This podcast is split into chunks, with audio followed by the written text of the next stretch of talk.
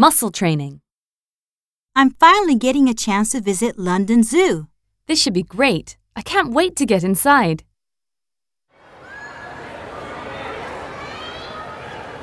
This is the largest penguin pool in England. My name's Becky, joined by Tom and Bob. Our penguin pool is the largest in Britain and it's home to 22 penguins and four species of penguins.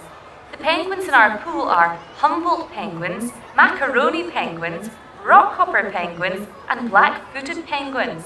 One of our penguins even has a Facebook page.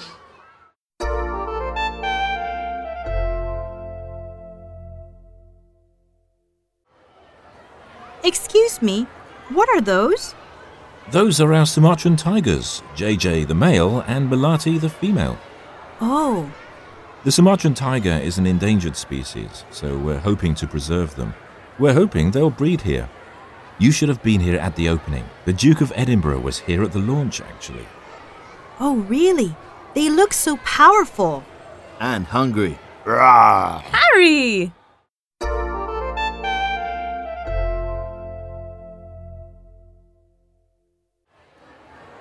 So cute. Are those monkeys? Yes, cotton top tamarin monkeys. They're from the South American rainforests or dry forests. Those ones over there are so small. Are those babies? Yes, they're just getting used to being away from their mother, playing together. Right now, they're an endangered species, and critically endangered, in fact.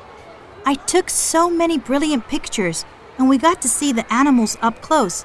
I felt as if we could almost reach out and touch them. The zookeepers were really helpful as well. Yes, it was a great time.